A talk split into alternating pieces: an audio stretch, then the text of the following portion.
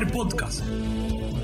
Somos un espacio hecho desde Cuba para debatir y llevarle toda la actualidad del Bayern München y del fútbol alemán.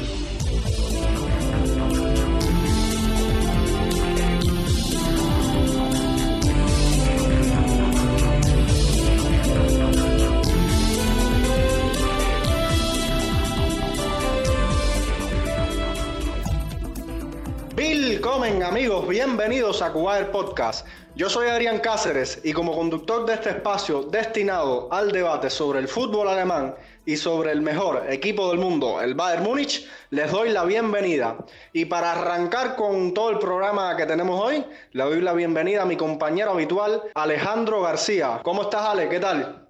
Hola, Adrián. Hola a los invitados que están hoy con nosotros y ahora, por supuesto, a las personas que nos escuchan. Eh, contentísimo de estar por acá después de un episodio ausente por alguna situación familiar que ustedes mencionaron algo por acá. Y contento de estar hoy en retribución a ese episodio que falté. Vengo al final con un tema semi polémico porque ya no va a ser polémico, pero es una teoría que ya se ha promocionado. Sí, sí, se quedan al final, nuestros queridos oyentes van a poder disfrutar de toda una teoría culinaria, no los voy a adelantar más para que se queden hasta el final de este episodio. Bueno, les recuerdo a nuestros oyentes que a Ale lo pueden encontrar en Twitter como arroba Ale García-98 y a mí por arroba Adrián-C1992. Además de Ale, hoy tengo la compañía de dos excelentes amigos que habitualmente siempre están acá con nosotros en la casa de la Bundesliga en Cuba y la casa del Bayern Múnich. El primero desde Panamá, el amigo Felipe con cuenta en Twitter, arroba Update. Hola Felipe, ¿qué tal? ¿Cómo estás? Bienvenido una vez más a Cuba Podcast. Hola Adrián, eh, muchas gracias por volverme a invitar, ya con mucha ansiedad para que empiece el partido contra el Borussia Dortmund y eh, habiendo disfrutado mucho los partidos de la Copa entre semana, que más allá de que el Bayern no haya jugado, creo que fueron bastante emocionantes y no dejaron a deber en ese sentido. Sí, en efecto, Felipe, también una emoción tener, aparte de tu compañía, a otra pieza fundamental del programa de hoy, no puede ser más que nuestro querido amigo y casi que colega, yo siempre digo que tiene una silla fija acá en, el programa, José Ignacio Araos, arroba Gaspachen en Twitter, que llega desde la familia Mi Bundesliga. Hola José, ¿qué tal? ¿Cómo estás? Espero que, que muy contento. ¿Qué tal Adri? Saludo también a Ale y también a Felipe. La verdad que venimos muy muy contentos, venimos con la frente en alto. Parece una ironía, ¿no? Porque hasta hace dos, tres semanas el sol en Dortmund no salía al igual que pasa en Helsenkirchen, pero ¿qué ha pasado, no? ¿Qué ha pasado con este Intersich que parece que dio en la tecla? Aunque este sábado tendrá como siempre digo, una película de, terror como es visitar Múnich, así que ya seguramente la estaremos discutiendo. Sí, José, en, efecto el panorama ha cambiado muchísimo y es que para arrancar con el episodio de hoy me voy a quedar contigo. Han sido unas semanas bien cargaditas de fútbol, cargadas de resultados positivos para el Borussia Dortmund. Es que después del empate a dos con Hoffenheim llegó la victoria frente al Sevilla en Europa, el River Derby con goleada y esa postal excelente que nos dejó Haaland contra el Armenia, goleada igual y ahora victoria de nueva cuenta por la mínima frente al Gladbach para pasar a las semifinales de la DFB Pokal. Pero bueno, antes de seguir profundizando sobre este lavado de cara del Borussia Dortmund, quisiera quedarme con ese duelo entre los Borussias este martes por la Pokal y que nos cuentes qué fue lo mejor que viste en este partido y qué fue lo peor de este encuentro. Me parece, voy a arrancar por lo peor, eh, porque sin duda nos llevamos una sorpresa y es que Erling Haaland puede que tenga un partido de regular a malo. Eh, y me parece que ese fue eh, la manchita, aunque si no hubiese sido por el VAR, se hubiese llevado un gol. O sea que también en cierto punto da un poco de tranquilidad que Haaland jugando mal igual marca, pero no se lo vio como se lo vio en otros partidos y me parece que sí se lo vio un tanto cansado, ¿no? Ahí hay una crítica que le tengo que hacer a Intersich, que es que sigue sin confiar en Tix, sigue sin confiar en Moukoko, que le pueden dar una mano a un Haaland por lo menos los últimos 10 minutos para entrar, darle un respiro eh, y justamente hacerlo descansar al noruego. Lo bueno es que el Dortmund sigue ganando, lo bueno es que Marvin Hitz le ha ganado el duelo en la portería a Roman Bjurki, que ya no es más el titular, hay que decirlo. El próximo sábado va a atajar el suizo, que a diferencia del otro suizo, es el que da un poco más de tranquilidad, parece. El otro día sacó un balazo, podríamos decir, de Benzebaini, que iba directamente al ángulo y que me parece que empieza a hacerse un factor clave en este equipo de Terzic, que prioriza mucho más el orden defensivo, prioriza mucho más el mediocampo, con ese triángulo que forma entre Bellingham, entre Dahoud y entre Thomas Delany, y que le ha dejado de lucir tanto quizás en ataque como pasaba anteriormente con algunas versiones de Borussia Dortmund de Fabré y ha empezado a pensar que la jerarquía que tiene arriba, un gol o dos goles te va a dar por más de que no seas lo suficientemente agresivo en ataque y que la prioridad está atrás con un Enreyan que está supliendo muy, pero muy, pero muy bien al lesionado Manuel Akanji y con algunas sorpresitas, ¿no? Como es la lesión de Guerreiro y la buena inserción de este Nico Schulz que también parece renovado y que el otro día inició la contra que terminó con el 1 a 0 de Sancho. Y me parece que eh, en el lateral derecho Mateo Morey ya está sentado, creo que va a seguir siendo titular. Me parece que eh, mi querido amigo irónico de Thomas Muñer va a tener que seguir experimentando sentarse en el banco al lado de Terzic, pero hay tranquilidad en Dortmund, hay tranquilidad, hay confianza. Y ahora la, pregunta que nos cabe en cierto punto hacer es, ¿qué pensará la directiva, no? ¿Por qué no vaya a ser cosa que Intercic consiga este título de DFB Pokal, meta este Dortmund en Champions League?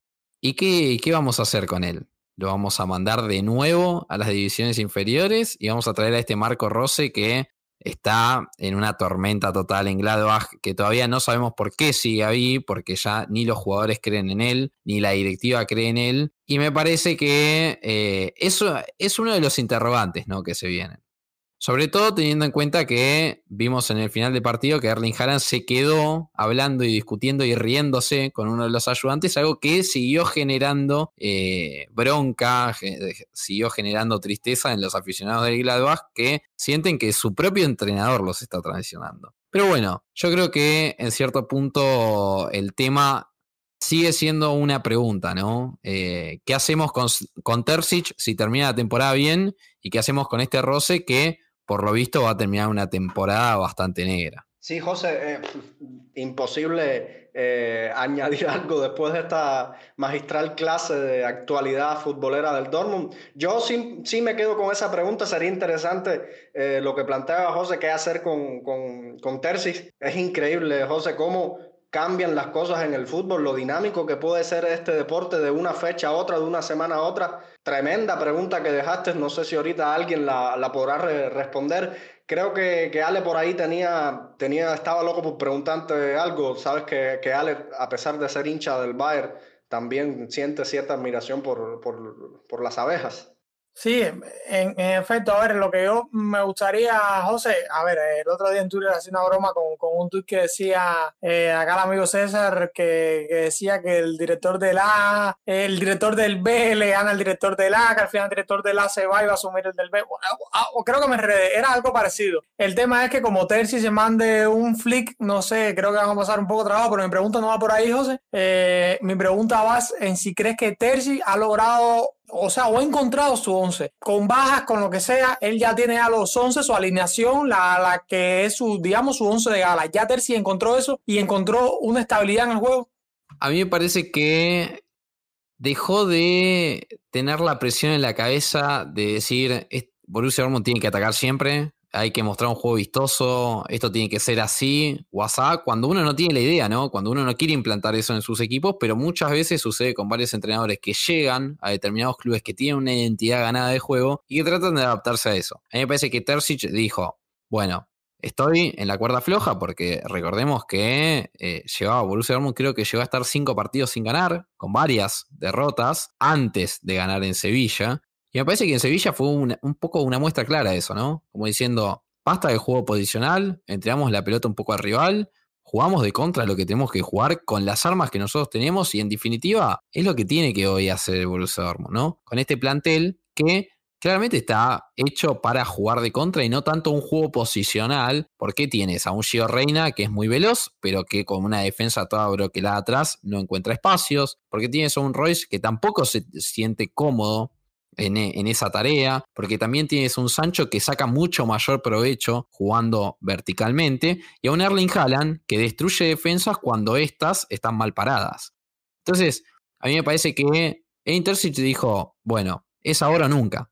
Me la voy a jugar con lo que tengo, me voy a convencer que la mejor idea de juego es la que voy a querer imponer, por más de que a la afición en su gran mayoría no le guste, o que incluso a Batske o a no le gusten tanto. Yo creo que en definitiva a Terzic lo estaban, lo estaban apretando los resultados, se la jugó, le salió bien, como también le podría haber salido mal, pero eh, yo creo que tomó una buena decisión, tomó una, tomó una sabia decisión. Hoy si nosotros, lo que decía recién, hoy si nosotros vemos las características, este Dortmund está para jugar a eso. Sobre todo teniendo un Thomas Delaney que está haciéndolo muy bien como rueda de auxilio en el mediocampo y dándole una mano tanto a Hummels como a Enre Jan. Entonces, me parece que la recuperación de Mahmoud Ahud fue un factor clave. Eh, también me parece que es una ficha de, de Terzic que ya había confiado un poco en él, que en Berlín no le había ido tan bien, pero eh, me parece que vuelve incluso a apostar a Dahoud y a otra de sus debilidades, como lo es eh, el joven Jude Bellingham.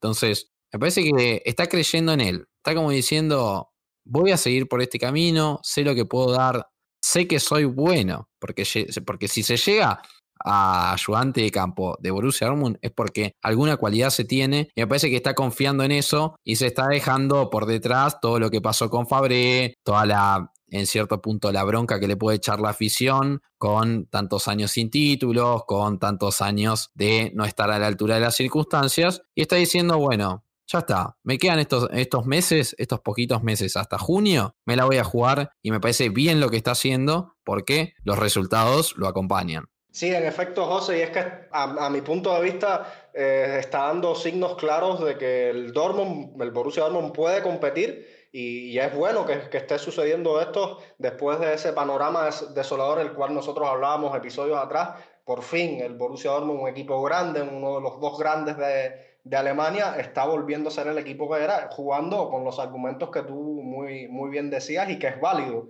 Si, si pueden jugar a la contra y ganar de esa manera, pues un, un aplauso para ellos. Felipe, ahora voy contigo. Y es que hablando de todas estas circunstancias que está viviendo el Borussia, Dortmund, comparando el momento de uno y otro equipo de cara a lo que se viene eh, de la clásica, el Bayern que celebró sus 121 años de, de historia eh, la pasada jornada con ese 5-1 frente al Colonia, el Dortmund enrachado.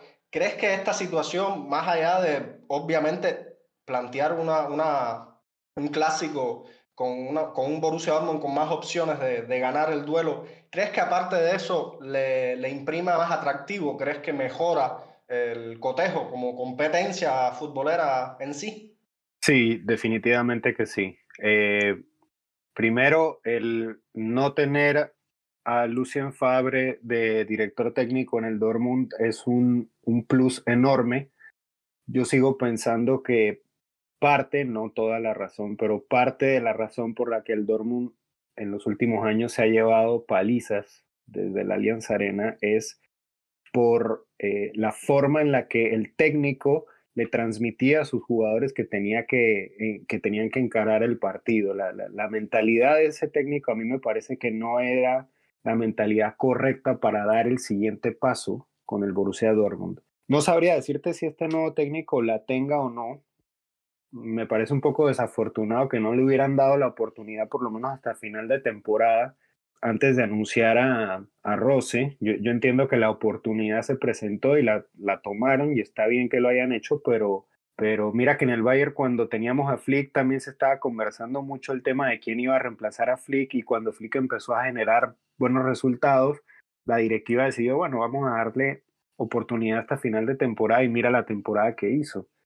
quién quita que el Borussia Dortmund también hubiera podido hacer una temporada así o que la pueda hacer porque todavía está con vida en los tres campeonatos. Si bien es cierto en la liga tiene una ventaja el Bayern de 13 puntos con respecto al Dortmund, sigue siendo candidato para ganar la Copa, eh, principal candidato. Tiene un paso, para mí ya está clasificado a la siguiente ronda. Yo no creo, no veo al Sevilla remontándole al Dortmund y viene mejorando, viene con buenas sensaciones. Recuperaron a Sancho, eh, como estaba diciendo José, recuperaron a eh, Enrecán, ha subido muchísimo su nivel también, ha sido clave en la parte defensiva.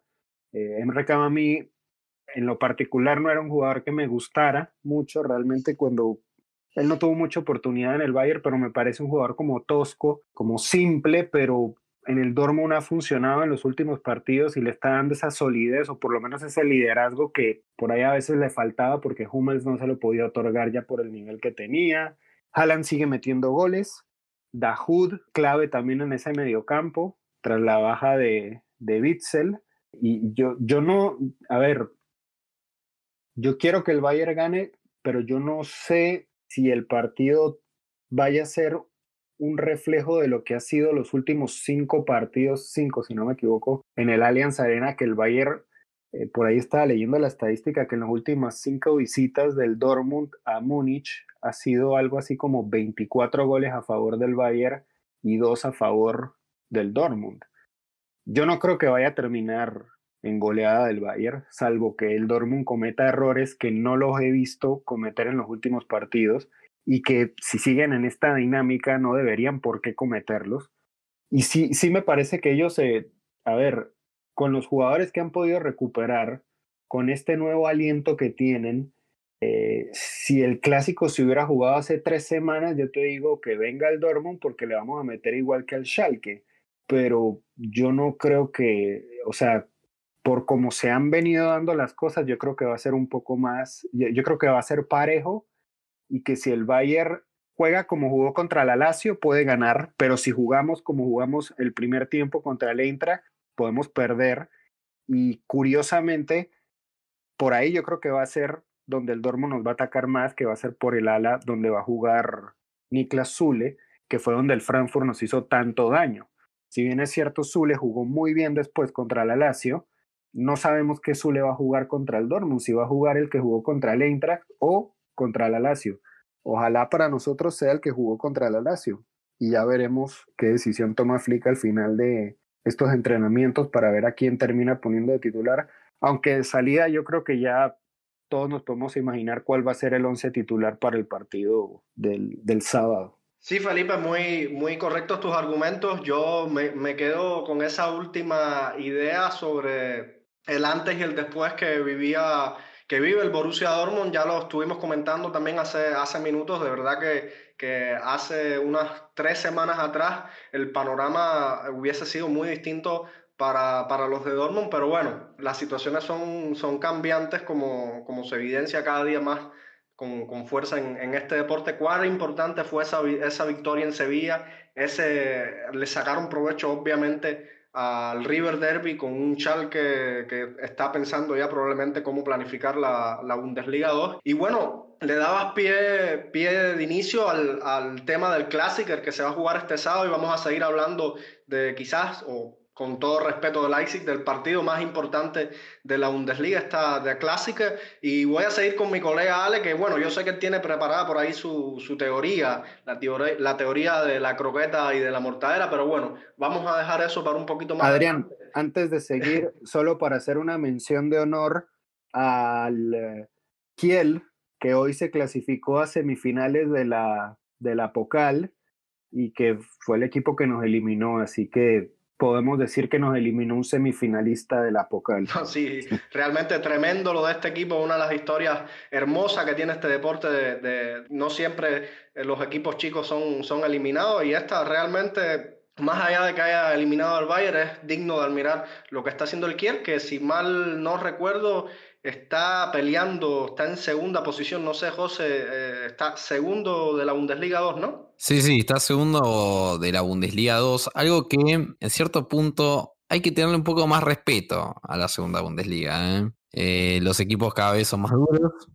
cada vez eh, están más para competir. Yo no sé en relegation qué puede llegar a pasar en un duelo hoy por hoy que está en relegation es Arminia Bielefeld. No sé qué puede llegar a pasar con un duelo con, con un equipo de segunda Bundesliga porque en la segunda Bundesliga es todo mucho más parejo. Pero lo que sí voy a, recordar este fin de semana con una sonrisa en mi rostro es que el clásico, el derby de Hamburgo fue para San Pauli y obviamente que saludo a, a, varios amigos, a muchos amigos aficionados de, los piratas y que la verdad que yo lo viví también con, con, bastante felicidad y con este Hamburgo que no sabemos si cuándo va a ascender porque todo parece indicar que este año me parece que lo vamos a tener que ver también en segunda Bundesliga junto a un Schalke que también viene bastante mal y que está a un pasito de, descender. Cosa que imagínense ustedes, un partido de segunda Bundesliga con Hamburgo Schalke. Creo que si nos venimos cinco años atrás sería totalmente impensado por el más pesimista del mundo. No, sí, realmente lo de, hablando del, del Hamburgo pasó de ser el dinosaurio porque nunca habría descendido y ahora probablemente sería el dinosaurio por quedarse tremendo tiempo en la Bundesliga 2. Ya eh, lo del Hamburgo realmente es, es, preocupante. Por lo menos a mí me gustaría volverlo a tener en, la Bundesliga 1. Creo que, que, es un histórico de la Bundesliga, es uno de los tres equipos alemanes que han ganado Copa, Copa de Europa. Siguiendo en, en el partido que, que, nos va a apasionar este, este fin de semana con la Clásica, quería arrancar con, con Ale nuevamente, eh, preguntándole si crees que el, que el, equipo del Bayern llega en, mejor momento eh, o en mejores condiciones que la vez anterior, que el anterior clásico. Mira, es una pregunta muy interesante, Adrián, porque si bien mm, por un lado, digamos que hay jugadores que ya están mejor, dígase, por supuesto, Leroy Sané, que parece haberse encontrado en los últimos partidos, eh, una defensa que quizás ha mejorado un tanto, o no sé, eh, creo que hay síntomas de mejorías desde el segundo tiempo contra Frankfurt y, lo que ha venido después, sobre todo ese partido contra la Lazio, y donde también mm, quiero decir algo, es que a veces por momentos da la sensación de que este Bayern escoge los partidos y escoge los momentos en el que van a apretar el acelerador. Entonces, por esa parte parece que sí, por otra parece que es un equipo un poco más inestable, pero lo cierto es que, que si me das escoger yo te digo que sí, al igual que Dortmund, yo creo que, que Dortmund ya se ha hablado de que Ter se ha encontrado, vienen con baja. Creo que la, la, clave del partido va a estar en esa banda derecha del Bayern y esa banda izquierda del Dortmund. Por supuesto, la misma cuando los para de frente en el campo. Y es que ahorita mmm, Felipe nos hablaba de que qué Zule vamos a ver pero tampoco Dortmund está claro con qué jugador va a poner, si Guerreiro llega, si llega está al 100. José ahorita fuera de la grabación no sé que, que quizás Paslak eh, u otro jugador, y lo cierto es que eso podría ser también un plus eh, en favor del héroe Sané, por ejemplo, que debe ser que juegue por, por ahí, regresa Thomas Müller, Thomas Müller que tardó 14 segundos en tocar, en anotar de asistencia después de pasarse más de una semana sin jugar fútbol, en fin, así que creo que va a ser un partido muy interesante y creo que coincido nuevamente con Felipe, depende también de qué Bayern veamos, eh, si el Bayern de estos partidos inestables o el Bayern arrollador que jugó contra la Lazio, pero como te decía ahorita, parece que este equipo, el equipo de Flick, sabe jugando, eh, apretar el acelerador y hay que tener en cuenta que en la Alianza Arena, un terreno que le viene bien a ellos en los últimos clásicos. Y hay que ver, ojo, que hay una cosita interesante, no solo Guerreiro, Sánchez está tocado, y Haaland se vio bastante cansado eh, en el último partido ante Gladbach. Y Dortmund tiene un partido muy duro ante un Sevilla que está en situación similar a ellos. Eh, tiene un partido muy duro y ojo, por supuesto que no van a aflojar nada con el Dortmund, pero creo que van a tener que en uno u otro partido que darle minutos a Haaland porque lo cierto es que el noruego, por más que nosotros pensemos al igual que Robert Lewandowski, que es una máquina, que no es un ser humano, que no se cansa, que no tiene sentimientos, demás. No, sí, sí, es un hombre de carne y hueso como todos. Y, ojo que puede estar cansado. Y si mal no recuerdo, José lo, lo hacía saber en, un tweet no recuerdo, pero creo que, que José era el quien, quien ponía la alarma roja eh, al final del partido ante Lampard. Ale, de, de todos estos que ha dicho, eh, hay, hay, una cosa que a mí me, me, llama la atención y es que tengo la sensación, antes de, le, iba a dar la palabra a Felipe, pero antes de eso, con el permiso de Frank, quería preguntarle, eh, antes de que se olvidara, una cosa a José. José, con, con todo respeto, eh, ¿crees que sea factor el hecho de que, según mi modesta opinión, el Bayern últimamente como que ha sabido manejar más estos, estos partidos, estos clásicos y obviamente el, el balance ha sido muy favorable a los, a los de Múnich? ¿Tú crees que esto pueda llegar a ser una condicionante? ¿Crees que hay presión en, en el equipo de Terzic de, de, romper con esa con esa racha de victorias del, del Bayern en casa y, dar la campanada? Mm, qué difícil pregunta, porque visitar Múnich siempre, como decía antes, es una película de terror. Siempre es difícil, ahí un poco lo decía Felipe, eh, y creo que son esas las estadísticas. En los últimos cinco partidos son 24 goles a favor del Bayern y tan solo dos eh, goles a favor de Dortmund. Y yo les traigo quizás unas estadísticas que son más tétricas. Porque la última vez que ganó Borussia Dortmund de Múnich fue el 12 de abril de 2014. O sea, casi, casi, casi, estamos hablando de siete años.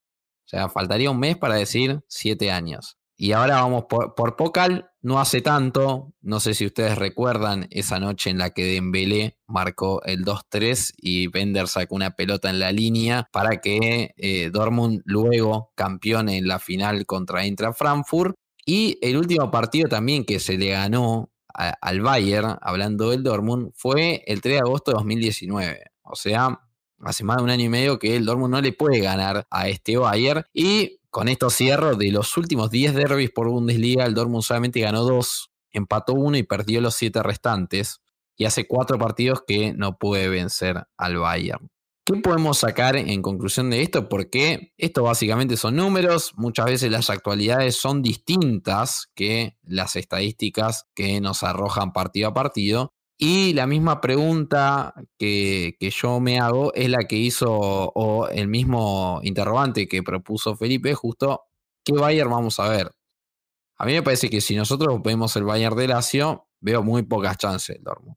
Ahora, si vemos el Bayern que jugó contra Arminia Bielefeld de local, bueno, ahí puede ser. Ahí puede ser que el equipo de Terzic pueda al menos llevarse un punto, porque hoy por hoy la exigencia que le pone la afición al Borussia Dortmund es que por lo menos vaya Múnich a empatar al menos. Y que no termine en goleada, porque últimamente se va Múnich solamente para que el Bayern la pase bien, algo que a esta altura de las circunstancias se debería terminar, porque si tú le quieres disputar mano a mano un título con Bayern, quieres seguir siendo el segundo equipo de Alemania, al menos le tienes que hacer un poco de fuerza. Pero, como bien, como bien mencionábamos el otro día en el debate de mi Bundesliga, este Bayern también va a tener que jugar con la presión de que el Leipzig ya va a tener el resultado opuesto. Y si llega a ganar, va a tener que salir a ganar. Y yo acá recuerdo, y con esto finalizo, unas declaraciones de Lothar Matthäus, eh, el histórico jugador de la selección alemana y del Bayern, entre otros, eh, que él decía que el Leipzig puede arrebatarle el título al Bayern, porque en su opinión tenía mejor recambio y tenía una mejor gestión de plantilla. Pero el Bayern aparece en las que tiene que aparecer. El Bayern es actor protagonista. El Bayern es el que va a aparecer cuando se lo llama en las ocasiones más importantes, en las finales, en los partidos que debe ganar sí o sí, el Bayern los gana. Y eso es lo que le falta al Leipzig y es lo que le falta al resto de la Bundesliga. Por eso es que este sábado es una cita en la que el Bayern es invitado de honor.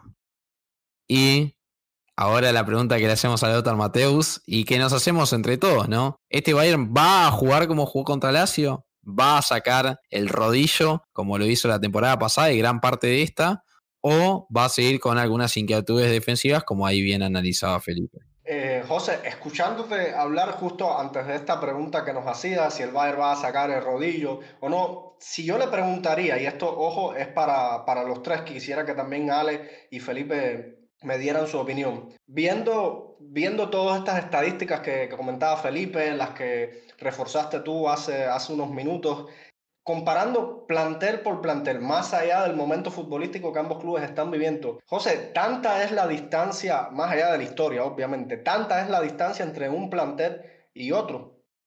Yo creo que hoy no.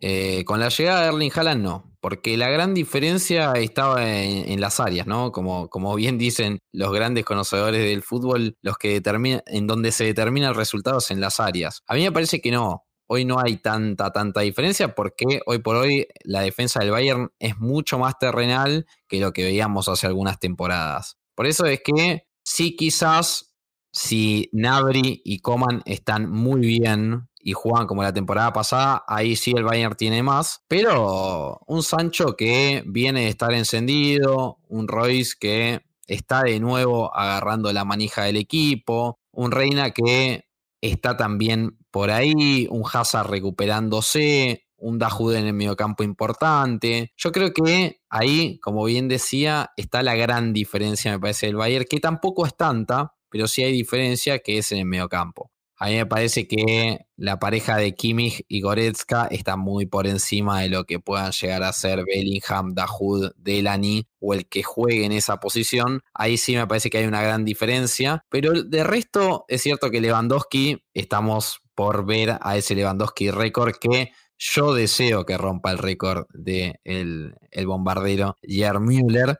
Pero con Haaland es algo que hoy por hoy es un lindo duelo es decir, no es que hay tanta, tanta, tanta diferencia, veo yo. Y en defensa, lo que bien decía, me parece que en defensa quizás el Dortmund por ahí está un poco peor que el Bayern, pero el Bayern llega con un Siule jugando de lateral derecho, con una Lava que no está del todo bien, con un Boateng que ya sabemos lo que es, con un Alfonso Davis que levantó en el Mundial de Clubes y de ahí en adelante, pero que todavía no está en el nivel de la temporada pasada. Me parece que ahí está un poquito más igualado, en ataque también está un poco más igualado y en el mediocampo va a estar la diferencia que es si, si juega, y al otro que le agrego, además de Goretzka y a Kimmich, si juega Thomas Müller, bueno, ahí también habrá bastante diferencia con lo que pueda poner por detrás del centro delantero Borussia Dortmund, porque ya sabemos lo que es Thomas Müller, no hace falta nombrar nada más, y es un jugador que para mí predestinado para este tipo de partidos. José, menos mal que rectificaste al final porque habías mencionado el equipo entero y no la arma secreta. Bueno, no es tan secreta, pero si no me mencionabas a Thomas Müller, ya por ahí, ya por ahí vamos a tener nuestro roce. Pero ya, eh, fuera de broma, quería decirte muy de acuerdo contigo eh, y, con, y con Felipe, hay dos Bayern. Está el Bayern de la Lazio, está el Bayern que, que vimos después, eh, o sea, el que, que, habíamos visto antes. Pero la, la gran pregunta es, ¿En qué partidos se ha visto el Bayern arrollador y en qué partidos hemos visto un Bayern tan valiente? O que quizás contra Frankfurt era el partido quizás donde menos se esperaba, pero ni siquiera así, porque recuerdo que desde el mismo Bayern Podcast se pronosticaba que eh, ustedes, yo no, yo fallé, eh, pero José decía que Frankfurt podía ganar el partido, tenía todo para ganar el partido. Así que es la pregunta, ¿qué partidos son los que el Bayern decide y, decide ir con todo? ¿Y qué partidos son los que el Bayern eh, digamos, se relaja un poco, quizás no, quizás ha sido cosa, no sé, al azar, no lo creo, y, juega peor. Ojo, creo que eso es un dato importante y va por lo que decías ahorita, José. Y el partido ante Dortmund es de esos partidos donde el Bayern va a ir a matar o morir. Creo que eh, los de Flick no van a entender en, en, que todavía tienen ventaja, en que... No, no, creo que creo que van a ir a matar o morir y es de los partidos donde normalmente el Bayern saca la casta y, es lo que decías ahorita, ¿no? Pero, pero creo que hay que resaltar esa diferencia y creo que eh, hay un 60-40 de que sea el Bayern demoledor o quizás más, diría un 70-30 que sea el Bayern demoledor al Bayern, digamos, inestable. Yo, Ale, si querés ahí te sumo que para mí es un 80-20. El Bayern se ha relajado en partidos donde realmente no le han es muy, es muy raro decir en el fútbol que no le ha interesado ganar. Pero en partidos que en cierto punto reguló la marcha, intercambió algunos jugadores, sabían que no eran totalmente decisivos. Los partidos decisivos el Bayern sale a matar o morir y gana. Porque uno puede salir a matar o morir y no ganar. Bueno, el Bayern, además de salir con esa actitud, los gana los gana, se los lleva, consigue el resultado que quiere, como pasó en, Italia y como pasó también en toda la Champions League. No, no, no se olviden que nosotros en Bundesliga estamos viendo un Bayern con algunos rivales un poco más relajado, que incluso ha conocido la derrota contra, contra Hoffenheim, este Hoffenheim que es súper irregular, pero en Champions League el Bayern ganó casi todos los partidos e incluso terminó la fase de grupos poniendo equipo alternativo. Entonces, este fin de semana se juega uno de esos partidos en donde para mí el Bayern en un 80% va a sacar su mejor versión y bueno, ya después nos estaremos mojando con el resultado, pero eh, yo para mí va a salir con la actitud, la actitud de ganar. Y el olvido de Thomas Müller, con esto termino, querido Ale, el olvido de Thomas Müller es porque el otro día recién volvió, recién está volviendo y pobre que, se está recuperando del maldito coronavirus pero no, no, no está 100%, 100 confirmado que sea titular, aunque esperemos que sí, porque siempre tener a Tomás Müller adentro del campo le da un lindo condimento a lo que es un derby tan pasional como este. José, tremendo hincha. Yo creo que sin duda eres el mejor hincha del Borussia Dortmund que he podido escuchar. Un, la verdad que todos mis respetos, a mí se me ponen los pelos de punta. Saber que José es hincha del Borussia Dortmund y escucharlo hablar de esa manera del Bayern y de Thomas, de Thomas Müller, la verdad que me quito el sombrero. Y ya le doy la palabra por ahí a Felipe, que no se nos puede quedar atrás. Felipe, ¿cómo, tú, cómo ves esa distancia entre el Bayern Múnich y el, y el Dortmund para este fin de semana? Y, y, bueno, ¿qué es lo que nos puedes agregar de todo esto como hemos estado hablando? Sí, yo, yo estoy bastante de acuerdo con todo lo que han comentado. Yo no creo que la distancia sea de, de más de dos goles entre los equipos. Si ambos equipos juegan a su mayor potencial. Sí creo que el Bayern tiene una ventaja con respecto a la mentalidad de los jugadores. Eh, me parece que los jugadores del Bayern creen que pueden ganar y van a salir a ganar. Falta ver con qué actitud salen los jugadores del Dortmund, porque si uno sale a un campo de fútbol con la esperanza de, de no perder, usualmente pierde. Entonces, em, y, el, y eh, ese ha sido el caso del Dortmund, por lo menos en las últimas visitas que ha, que ha tenido en el Allianz Arena. Por ahí la otra vez en Twitter estaba leyendo que el Dortmund le juega al Leipzig como el Bayern le juega al Dortmund. No, es más, no creo, no sé si fue alguien de ustedes que lo puso en el Twitter, eh, no me sorprendería, o si fue algún periodista, pero es así, o sea, el Dortmund le juega al Leipzig de la misma manera en la que el Bayern le juega al Dortmund, sin miedo. Entonces, partiendo de eso, partiendo desde ese momento, el Bayern yo creo que inicia el partido con cierta superioridad en ese sentido mental. ¿Cuándo fue que el Bayern cambió esa mentalidad? En el 2013, porque 2011-2012, cuando estaba Klopp, la mentalidad era al revés por lo menos a mí como fan del Bayern me daba no miedo jugar contra el Dortmund, pero sí consideraba que el Dortmund partía como favorito porque jugaban mejor y porque tenían un entendimiento en la cancha mucho mejor que el que nosotros teníamos. Yo creo que si el Dortmund quiere competir más allá de eh, individualmente, que han emparejado un poco las cosas, porque Sancho, como te digo, recuperó mucho su nivel. Eh, Haaland es un monstruo, es un animal del área y, con nuestros centrales, si a nuestros centrales les mete tres goles el Arminia Bielefeld, Haaland definitivamente, o sea, Haaland es un jugador que yo, por ejemplo, que juego el fantasy de la Bundesliga, no lo voy a sacar para, para, este, para este fin de semana. Creo que el Bayern tiene, de todos los jugadores que mencionaron, estoy de acuerdo con el análisis de todos, pero me gustaría apuntar dos cosas. Uno, nosotros tenemos mejor arquero. Eh, y Neuer para estos partidos nos ha salvado. Yo recuerdo en la Supercopa alemana de este año contra el Dortmund, nos salvó en varias, contra Haaland precisamente. Em, y Neuer, más allá de qué tan mal estén Boateng o Alaba o qué errores puedan cometer, yo creo que en parte ellos cometen errores, no, no es que los cometan porque saben que Neuer está atrás, pero hasta cierto punto les da cierta tranquilidad saber que Neuer está atrás. Y el otro que me parece que el nivel ha sido superior al de cualquier otro jugador que haya regresado de una lesión o de COVID es León Goretzka. Eh, el, partido de Goretzka contra el Lazio fue fenomenal, contra el Colonia ni hablar, eh, tres asistencias creo que dio, y él jugando en su posición eh, de mediocampista de contención junto a Kimmich, le da más libertad a Kimmich de poder pensar, mientras que Goretzka físicamente rinde en toda la cancha. Y si a eso le sumas a Thomas Müller, que es otro loco que corre por toda la cancha y que nunca se cansa y que podrá no tener el físico que tiene Goretzka, pero la estamina y las ganas y el liderazgo sí lo tiene. Entonces, súmale esos dos jugadores corriendo como loco y Kimmich pensando me parece que por ahí también puede pasar la clave, como estaba diciendo José.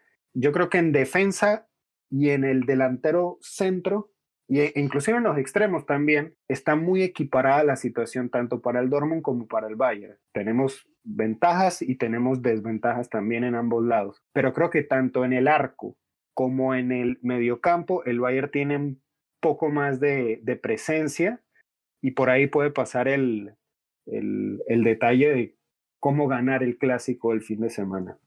Ahora bien, Felipe, me voy a quedar contigo y es que dejando atrás todos estos factores, eh, muy de acuerdo contigo, eh, y estos factores bonitos del fútbol, estos factores subjetivos de, de mentalidad, ya veo que eres, que eres jugador de, de, del fantasy. Y si tuvieras que aventurarte a, a, a, poner, a hacer de Hansi Flick, ¿con qué once crees que vaya a arrancar este Bayern para hacerle daño al, al Dortmund? Bueno, considerando las, las bajas que tenemos y los jugadores disponibles que tenemos, yo creo que el 11 es el, el, más común que hemos usado en los últimos partidos.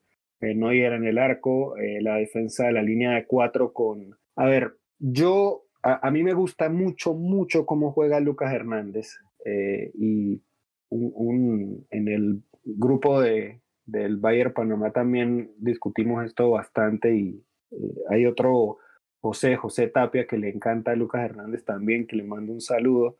Él, a ver, a mí me gustaría que Lucas Hernández inicie, pero siguiendo la línea de lo que me parece que Flick va a usar, yo creo que no queda duda que la línea de fondo va a ser Zule por derecha, Davis por izquierda, eh, David Alaba y Jerome Boateng de centrales.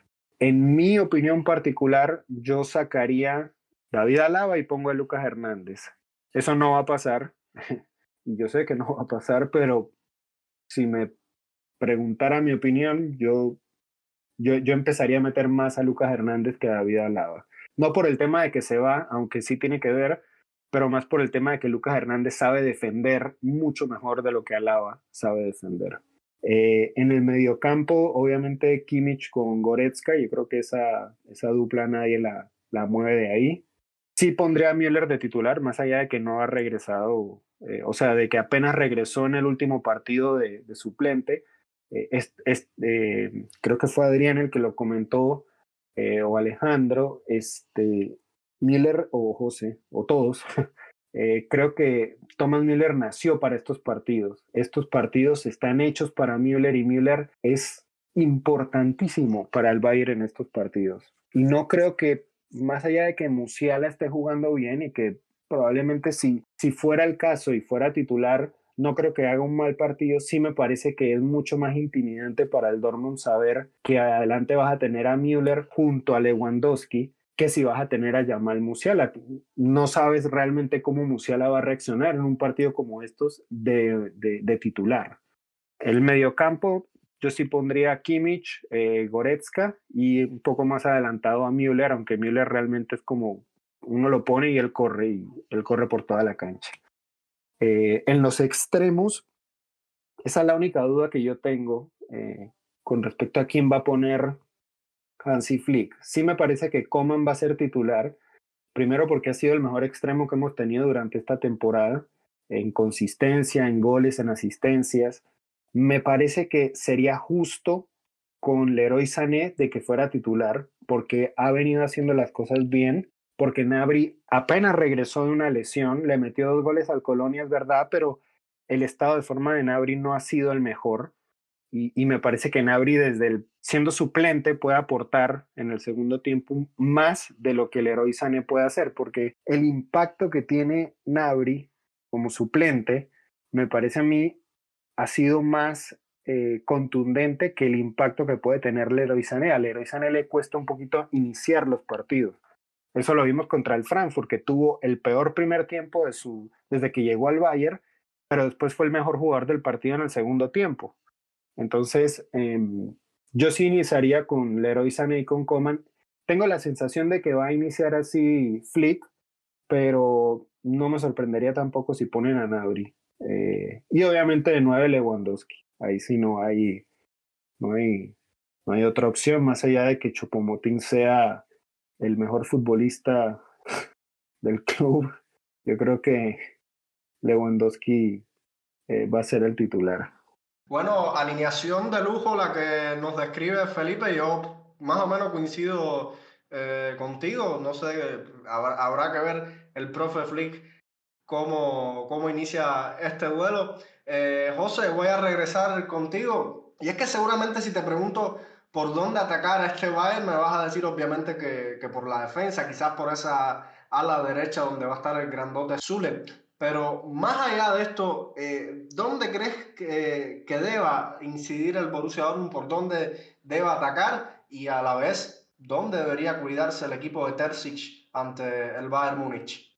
A mí me parece que más allá de la banda de Niklas Zule, que, que, por obvias razones es la que uno va a buscar más atacar, incluso Sancho puede hacer mucho daño por ahí, me parece que el gran problema del Bayern en su retroceso está en la espalda tanto de Kimmich como de Goretzka. Ahí siempre hay un espacio y quien lo sepa aprovechar siempre le va a generar peligro. Fíjense que, por ejemplo, el gol de la Lazio también viene por sus espaldas y obviamente por una defensa central que lo permitió, ¿no? Pero fíjense que los relevos tanto de Kimmich como Goretzka no llegaron ahí y ahí fue cuando eh, les marcó el único gol del partido. Incluso también en el retroceso eh, a veces no, no hacen los relevos de la mejor manera. Me parece que esa es una zona en la que Borussia Dortmund con Haaland de contra, con Sancho, con Hazard, con Reina, con Brandt, con Royce, depende quién es el que juegue, me parece que por ahí puede llegar a hacer daño, sobre todo a la contra, que me parece que es a lo que va a apostar este Borussia Dortmund. Ahora bien, ¿de qué es lo que se tiene que eh, cuidar? Y yo diría de casi todo, porque el, Bayern encajona el Dortmund en, en Múnich, lo encajona, lo hace jugar en su propia área y no lo deja salir para nada, pero ni siquiera para la contra. Entonces, creo que ahí es donde un equipo corto que no separe más de 10, 15 metros cada línea debería imponerse en el caso de que yo sea el entrenador de Borussia Dortmund, algo que no va a suceder, eh, pero si yo pensaría un equipo, pensaría eso, eh, líneas cortas, eh, bloques duros y sobre todo bloques con solidaridad colectiva, en el sentido de que, bueno, vamos a hacer el esfuerzo y, por ejemplo, el doblegar la banda, el hacer los relevos bien, el si pasan al lateral derecho, el que juegue por delante de él tiene que ir a cubrir su posición. Me parece que lo que va a necesitar el Dortmund es justamente eso, bloques cortos y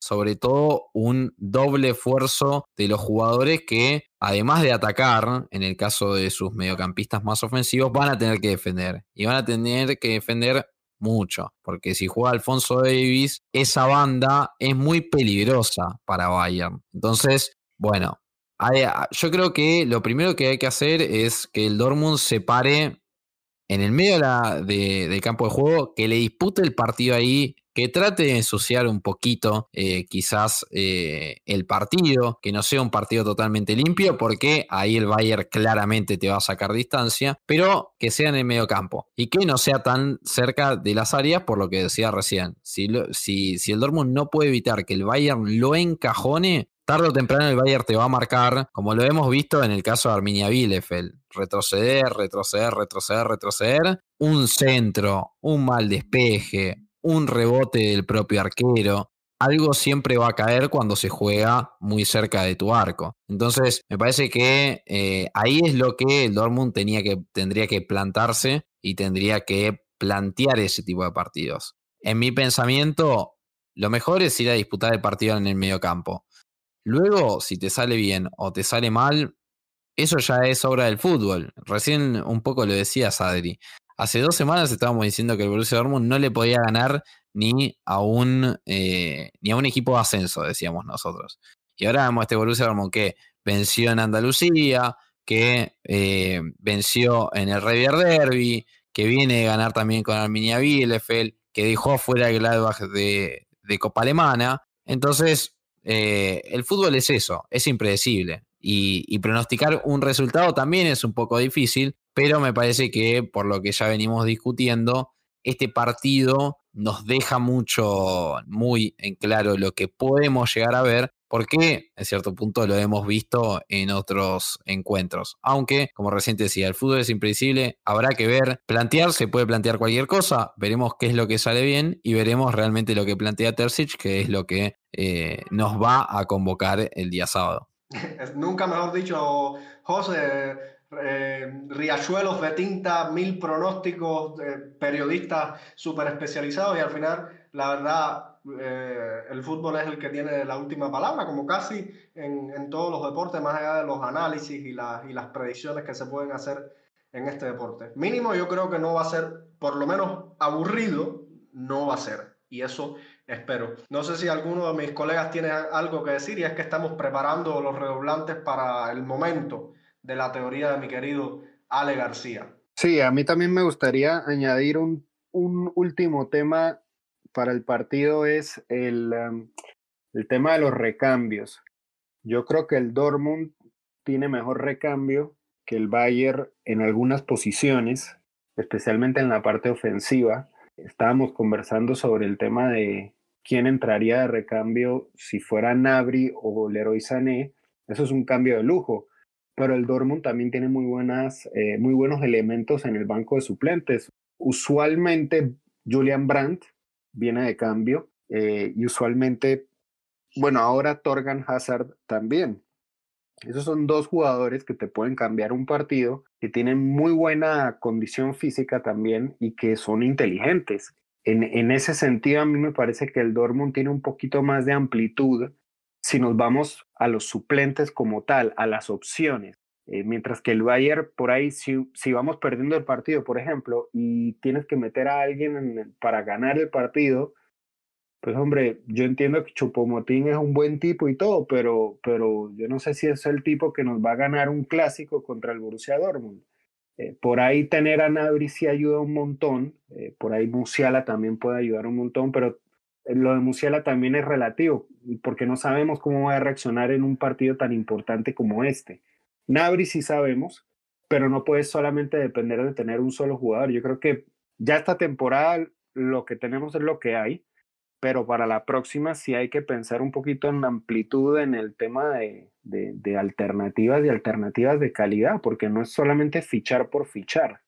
Entonces, por ahí yo creo que el Dortmund, si va perdiendo y se da la vuelta y ve al, al, a los suplentes que tienen, sentirá un poco más de, de alternativas, un abanico de alternativas un poco más amplio del que nosotros tenemos, porque, como te digo, nosotros por ahí en defensa sí puede que tengamos algo más, pero, pero tampoco es que sea mucho. Lucas Hernández en defensa, por ahí en el mediocampo, si necesitamos un poco más de presencia, está Roca, y adelante está ya sea Sané o Nabri o Coman. Vaya a saber a quién pone de suplente eh, Flick pero de resto de calidad, yo no veo mucho más de calidad en el banco de suplentes del Bayern.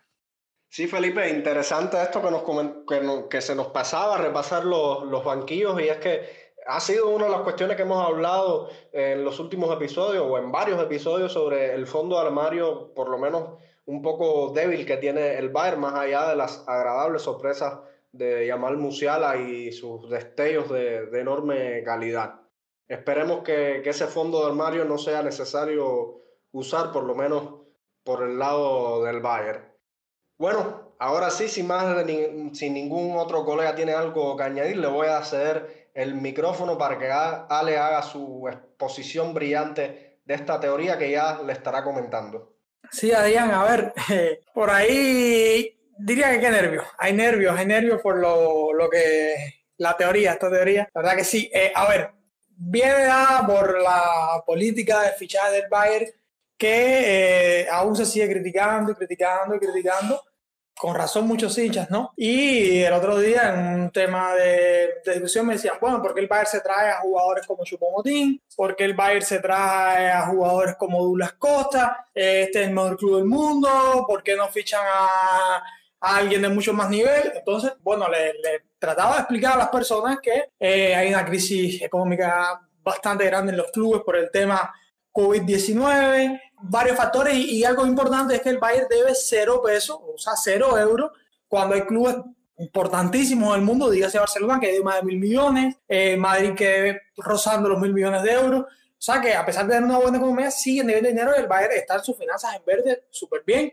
O sea, y, y, hay que hacer algo para mantener eso. Entonces, a modo de, broma, decía que ellos eh, llevaban el club, los directivos, como digamos, como un cubano lleva a su casa. Para que entiendan acá los amigos José y, Felipe, que obviamente no son cubanos y no entienden, les digo que la teoría de la croqueta y la mortadela, bueno, son, digamos que alimentos que el cubano utiliza, que son cárnicos o semicárnicos, porque tienen otros ingredientes, que eh, son de rápida cocción, elementos que son mucho menos baratos que un cárnico y que se pueden cocinar rápido que vendrían siendo para estos partidos donde eh, no necesitas ponerlo todo al asador y que puedes tirar de ellos. Entonces, cuando vas al mercado y estás lleno de, de, fibra, de, un buen equipo, de buena carne en el frío, como es el Valle, pues tienes que tirar de, de estos productos para, para que te tire el mes entero, digamos, entiendas el mes entero por la temporada y para completar todos los días. Eh, o sea, es, es a modo de broma, pero viene siendo eso tienes que eh, buscar jugadores, primero, que estén dispuestos a, jugar, como se dice, los minutos de la basura. Que estén dispuestos a, pasarse muchos partidos sin jugar y, y, no protestar. Que no te armen, como dicen los colegas de acá, mi, de mi amigo José, los argentinos, no un quilombo en el vestuario porque no juega. Entonces es lo que tienen que hacer. Eh, y, eh, ahí está Chupomotín, ahí está Duras Costas, que no va a pasar eso, que vendrían siendo esto, vendrían siendo las croquetas del equipo, como cubano también le decimos, hacer jugar es una croqueta, pues bueno, también por ahí puede ser. El caso de Uno Sar sí es algo curioso, eh, mis amigos, porque eso sí les voy a decir un producto que ustedes no conocen, pero Uno Sar vendría siendo el picadillo soya del equipo. Es un jugador que sí no aporta absolutamente nada, desgraciadamente. Ese sí no tiene justificación, pero el resto viene siendo eso jugadores que eh, no se molesten, por supuesto, y que son jugadores que tú no vas a, sacar en la fiesta, no son jugadores que tú vas a sacar, digamos, cuando te visiten. Cuando eso tú sacas lo mejor que tienes, no le vas a brindar a, la visita, no le vas a brindar que tengo talla. O sea, vas a poner tu mejor equipo, vas a poner tu mejor once y no estos jugadores. Eh, va por ahí, sé que es un chiste un poco malo, pero e, esa es la teoría, es que hay que mm, balancear económicamente y cualitativamente también eh, las plantillas, porque no pueden ser todos jugadores, jugadores, jugadores, porque no existe. Lo ideal hubiese sido que el Bayern hubiese dicho, bueno, espérate, déjame pensar, no tengo medio campo, en vez de traer a más roca por 15 millones, pues coge 40 por Newhouse. Y espérate, que me falta un extremo, espérate, déjame darle 130 por Sancho y ya tengo un equipo. A ver, eso es algo que yo creo que la FIFA y la PlayStation está haciendo mucho daño a las personas porque creen que gestionando equipos ahí, así es como se gestionan los equipos de fútbol a vida real, que por supuesto no tengo mucha idea porque no lo he hecho, pero, pero creo que va por ahí. Y no sé con qué alimentos se asemejaría en los países de acá los colegas, me gustaría que me dijeran. Interesante esta teoría, Ale. Difícil, habrá que explicarle en algún podcast estos cubanismos que, que has dicho. Y, y pues nada, vamos a ver qué, qué piensan nuestro querido José y Felipe de, las croquetas y la mortadella y el picadillo de soya en este raro tono culinario futbolístico. ¿Qué les pareció la teoría, amigos, sinceramente? Miren que yo de cocina no sé nada, ¿eh?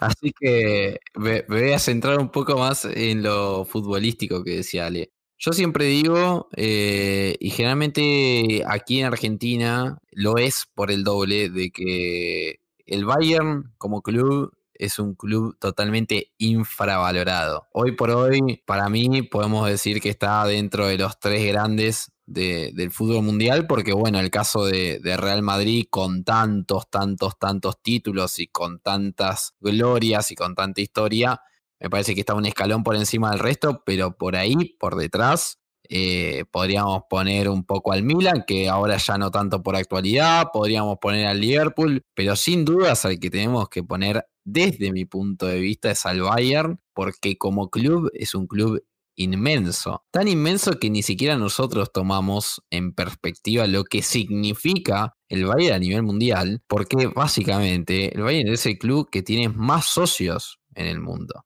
es el club más grande a nivel aficionados, se podría decir, del mundo. Eso ya de por sí le da un salto de calidad con respecto al resto. Y también lo que no siempre se tiene en cuenta es que el Bayern ya no solamente, no solamente es un club de fútbol, sino que se ha convertido en una marca internacional, en algo que es reconocido, vayas donde vayas. Y eso que no habla los idiomas, por así decirlo, eh, no, en el fútbol alemán, por su idioma, no es un fútbol tan sencillo al cual acceder. Siempre se dice que es un fútbol más de nicho, pero el Bayern siempre está.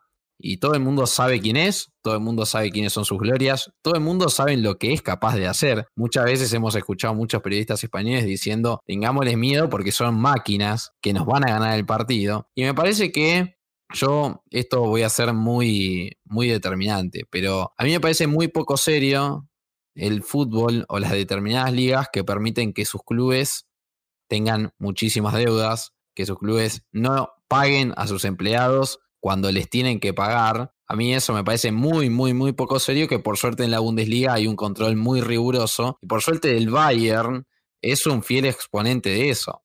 Hace muy, muy, muy, muy poquito, eh, nosotros tenemos un artículo en mi Bundesliga, si quieren lo pueden visitar, del director de finanzas del Bayern, que en este momento no recuerdo su nombre, de que el Bayern incluso en este año reportó ganancias, algo que no hizo ningún club en el mundo, algo que es muy llamativo porque no hay, no hay, aficionados, la gente no tiene el mismo capital para poder salir a comprar los distintos, eh, distintos artículos de merchandising. Y sin embargo, el Bayer, por sus eh, contratos, eh, por sus contratos de la dirección de marketing, lleva a cabo todo esto y sigue estando ahí y se sigue discutiendo en donde hay que discutir. Y creo que yo lo he dicho ya en Bayern, pero el Bayern es una, es una gran carta para hablar en todo lo que respecta a Champions League, a UEFA. El Bayern tiene una palabra muy pesada y eso se le debe en gran parte al gran Uli Genes,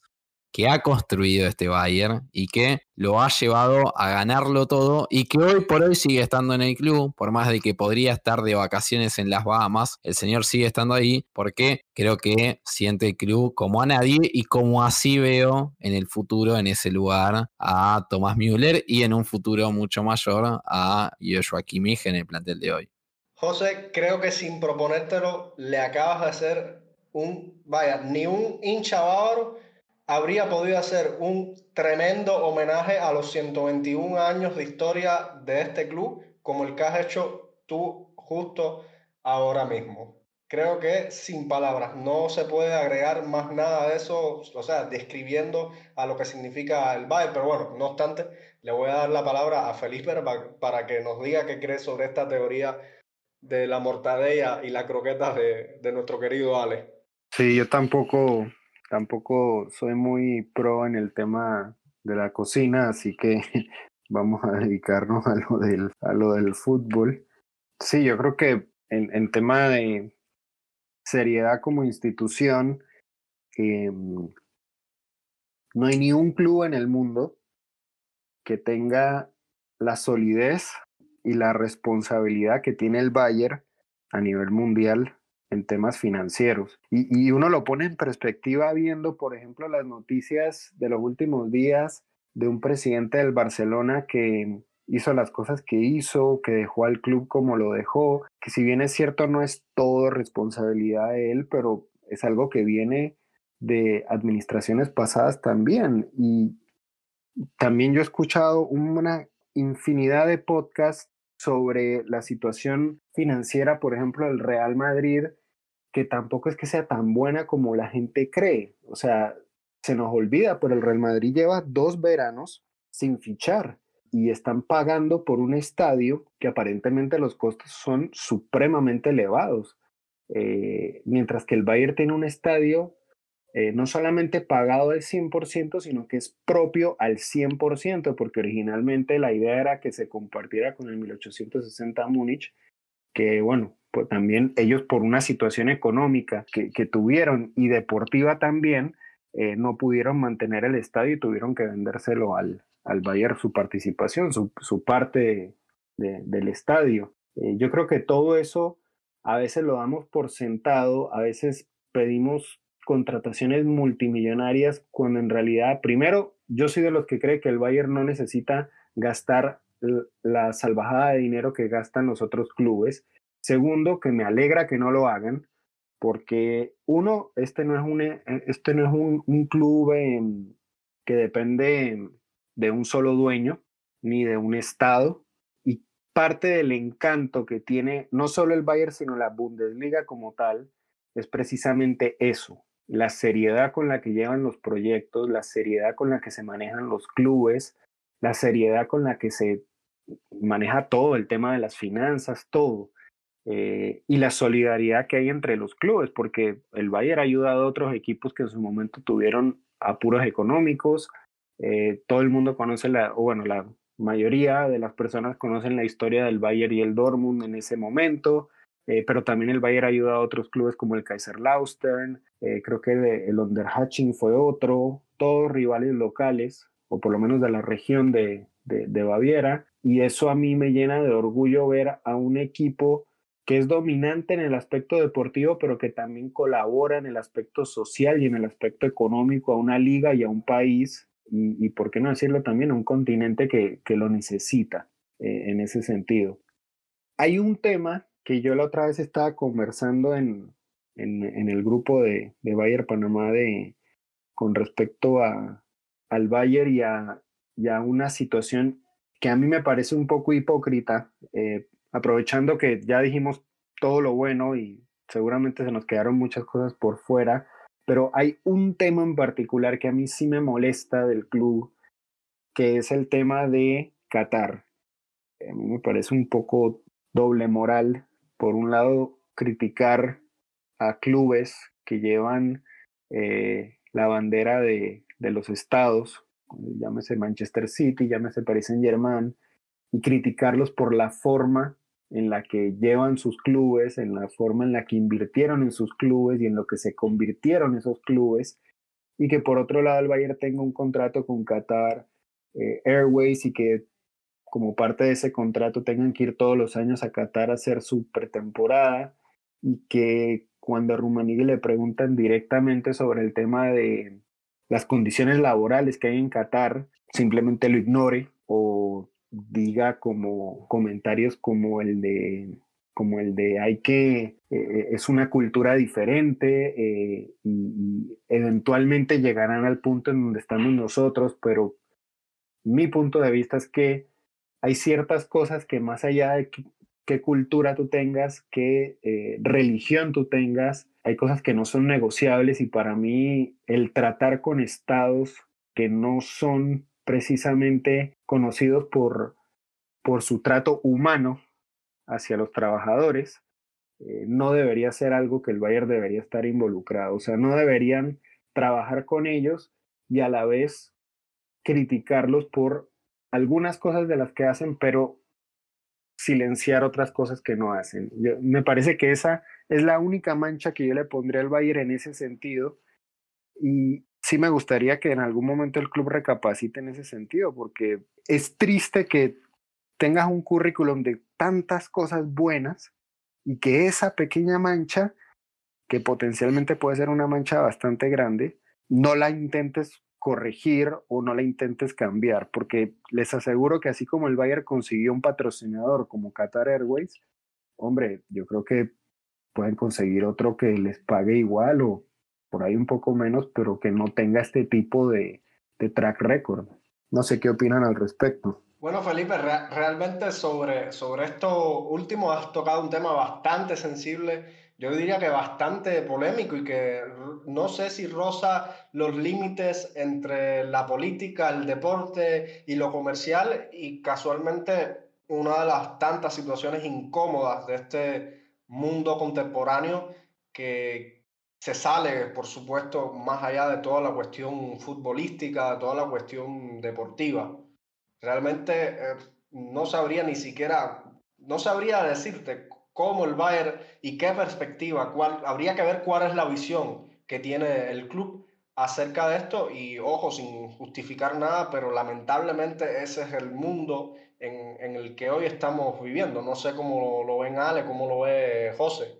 Y desde mi punto de vista, la verdad es que es un tema bastante complicado en el cual uno puede dar una opinión porque por lo menos desde mi caso, eh, no soy el mejor informado en el tema, eh, ni tampoco soy el mejor informado de, lo que sucede con las condiciones laborales en, en, Qatar, ¿no? Lo que sí a mí me parece es que me parece que el Bayern sí debería estar al tanto si es que existe eh, un mal manejo con determinados empleados, algo que realmente, lo vuelvo a decir, desconozco totalmente, no porque ponga en duda eso, sino porque realmente no lo, no lo sé. Pero Yo creo que eh, ahí está en lo que, en lo que ah, vos muy bien decías, Adri. El mundo del fútbol no deja de ser parte del mundo, valga la redundancia, y todos sabemos eh, lo, que sucede en este mundo. No hace falta que, nosotros lo, vengamos a discutir y me parece que daría para hacer eh, un podcast de, de, no de una hora, de un año entero podríamos grabar. Pero sí es algo que el día de mañana se podría replantear, sobre todo porque el Bayern le ha traído muchísimos, muchísimos problemas con sus aficionados. Que hay el sector más duro que, son los ultras, está muy en contra de esta política económica que, que, hace el club. Y como bien ahí lo decía Felipe, me parece que es algo que se podrían ahorrar porque el Bayern puede conseguir el sponsor que quiera. Hoy por hoy lo han ganado todo. O sea, ¿quién no quiere figurar en la camiseta bávara? Me parece que no quedaría ni una marca que pueda hacerlo y me parece que el resto, como bien decía, la verdad es que desconozco muy bien lo que eh, sucede con los trabajadores en, Qatar, pero lo que sí voy a decir, eh, y creo que esto ya también es, es tema de otra discusión, es que en el mundo hay explotación hace desde que inició ahora sigue habiendo, con todas las empresas del mundo, no solamente con Qatar Airways. Entonces, si nos ponemos a bailar en ese fino, me parece que le vamos a tener que pegar un palo a todos los clubes del mundo. Yo creo que, que, Felipe más bien hablaba, no sé si estoy en lo correcto, Felipe, sobre el tema de, de las condiciones, hablaba sobre el tema de derechos humanos, un tema bastante sensible, polémico en todo el mundo, y recientemente vi un artículo sobre las condiciones de trabajo de los trabajadores que están laborando en la construcción de los estadios para el Mundial de Qatar, eh, el próximo Mundial que se va a celebrar en 2022. Creo que por ahí iba la idea de Felipe de si el club debe seguir, o sea, estar ajeno a eso, que yo, repito, veo que es un tema bastante complicado y dada las circunstancias también del mundo y la prioridad que tienen los recursos económicos, es una cosa que incluso se le podría cuestionar eh, a, varios equipos. Obviamente a los hinchas, creo yo, no les gusta lo que pase, eh, exactamente lo que pasa en la liga, que tienen que ir a jugar eh, partidos a, Arabia Saudí y esas cosas. Espero que no ocurra con, la Bundesliga. No sé, Ale, ¿cómo, ¿cómo, lo ves? Sí, exactamente así. Es un tema que yo creo que transgrede lo futbolístico, creo que va más como decían, como sean ustedes, va un poco más a lo político. Y lo cierto es que, que el fútbol desgraciadamente se ha convertido en un negocio y negocio al fin, yo diría que el Bayern está, están siendo lo mejor de lo peor, ¿no?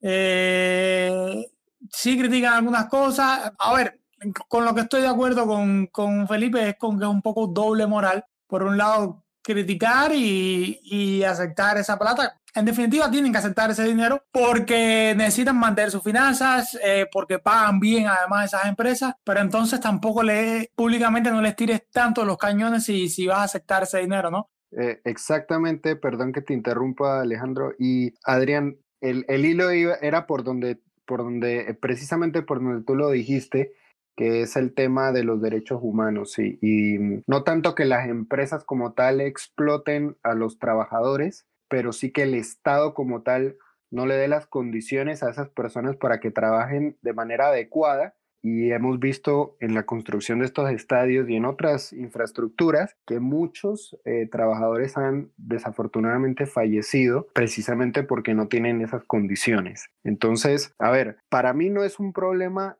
si, si quieres firmar un contrato con esta empresa, lo puedes firmar y, están en libertad de hacerlo y el Bayern por hacerlo no significa que sea cómplice del, del, Estado.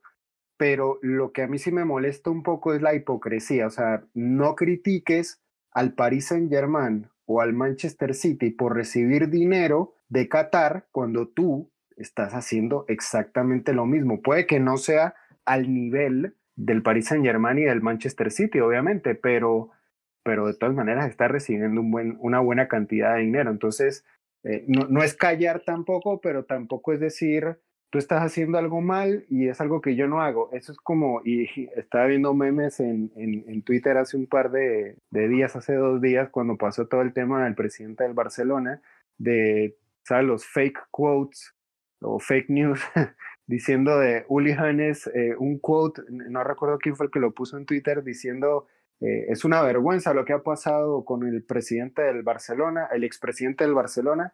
Ustedes nunca verán a un expresidente del Bayern preso, dicho por Uli Hannes, ¿no? que todo el mundo sabe que él fue preso por otro tema que no tiene nada que ver con el Bayern, pero eh, la ironía, o sea, a mí, a mí lo que me molesta realmente es que tú digas que alguien está haciendo algo mal y que tú estás haciendo lo mismo. A, mayor o menor nivel, no importa, el hecho es que estás haciendo lo mismo. Entonces sí, que le bajen un poquito al tema de la crítica contra el Paris Saint Germain, porque al final, business is business. Sí, era lo, que decía. Eh, a ver, con este tema yo creo que se va a poner un poquito, y quizás ni siquiera llegue, ¿no? Eh, un poco más caliente el año que viene, el 2022. Hace alrededor de un año, creo que la Federación Alemana, por ejemplo, había anunciado de que se negaban a participar en cualquier país o en cualquier estado que no se respetaran los derechos de la mujer. El mundial se va a celebrar en Qatar, un país que a mujer no tiene derecho, y lo, de lo que sí estoy seguro es que la selección no va a faltar al mundial. Es una cosa que me queda más que clara, pero entonces tienen ese decreto que es, o sea, que, que es un pronunciamiento de la, de, de, la propia Federación Alemana. Y, y, y, este tema Qatar es complicado. A ver, en la premiación del Mundial de Clubes se veía algo bastante feo y es que una mujer árbitro cuando estaban recibiendo las medallas y tal,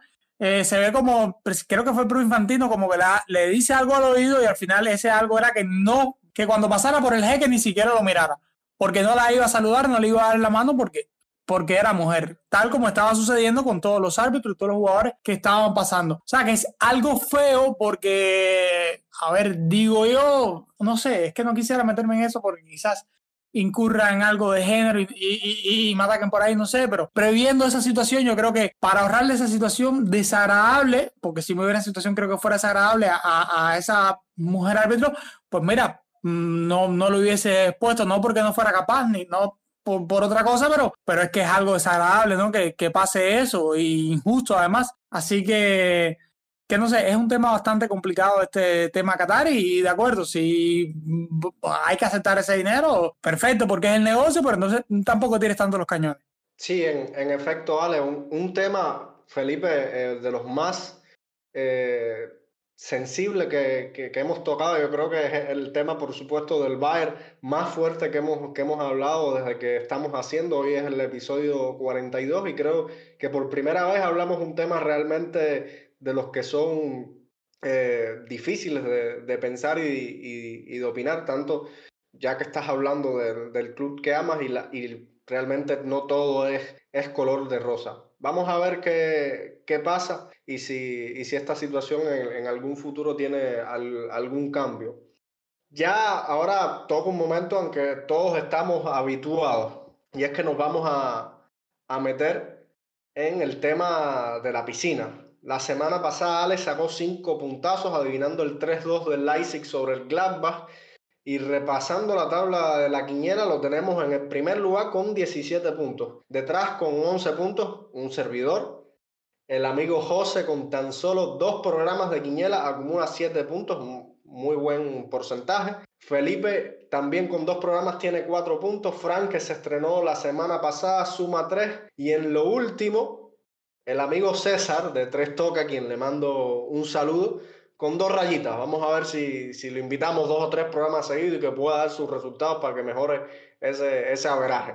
José y Felipe, vamos a ver qué tal le va, le va en su tercer programa con los siguientes tres enfrentamientos. Primero, obviamente, de la clásica este sábado, Bayern Dortmund, por la Champions, el Dortmund Sevilla y el Liverpool Leipzig. José, vamos a, com a comenzar contigo, luego Felipe y finalmente nuestro kamikaze, Ale García. Yo te pregunto, Adri, porque no recuerdo si hay que decir el resultado. Es decir, si hay que decir, por ejemplo, sí.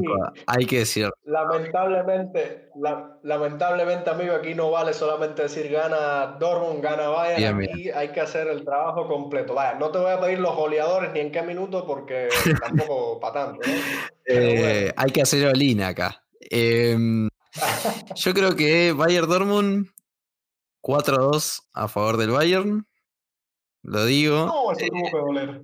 Eh, no, ya a esta altura de las circunstancias ya poco duele. Veremos qué actitud propone el Dortmund. Ojalá sea un 3-2 y que el Bayern meta el cuarto faltando uno o dos minutos de contra. Pero bueno, nada, siempre sabes que, deseamos una victoria negra y amarilla, aunque lo veo muy, muy difícil, por eso ese 4-2 a favor del Bayern. Ese Dortmund Sevilla. Sí, perdón, antes de que siga, te voy a dar una chance. Si, tuviera, si tú pudiera dar un resultado con el corazón, una victoria de Dortmund, ¿cuál pronosticaría? Y pronosticaría quizás un 3-2, un partido con mucho gol.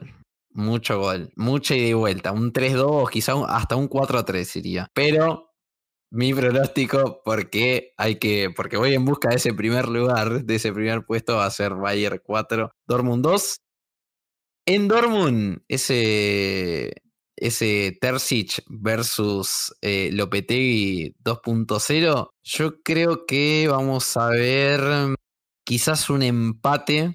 Eh, me parece que quizás puede existir un 1 a 1 o un 2-2, pero me parece que me la voy a jugar más por el 1 a 1, al igual que nuestro productor Frank. Y ese Liverpool Leipzig, no, yo ahí eh, veo.